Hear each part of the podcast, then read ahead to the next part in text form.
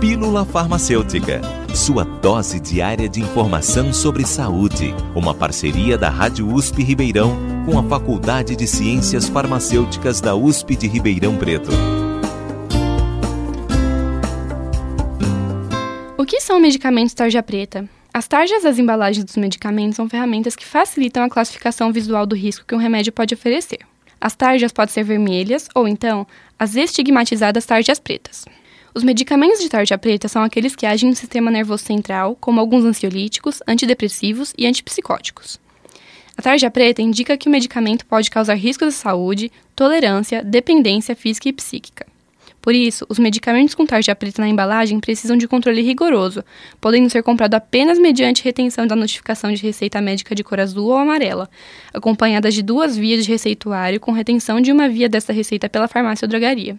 Assim, para uma nova aquisição destes medicamentos é necessário que seja feita uma nova prescrição do médico. A propaganda de medicamentos com tarja preta é proibida. É importante que a legislação sanitária sobre remédios psicotrópicos seja seguida e que não se compre esses medicamentos em lugares em que as normas não são cumpridas. Obter a prescrição e comprar esses medicamentos em locais confiáveis que seguem as normas de vigilância sanitária irá apenas garantir que o seu tratamento seja seguro.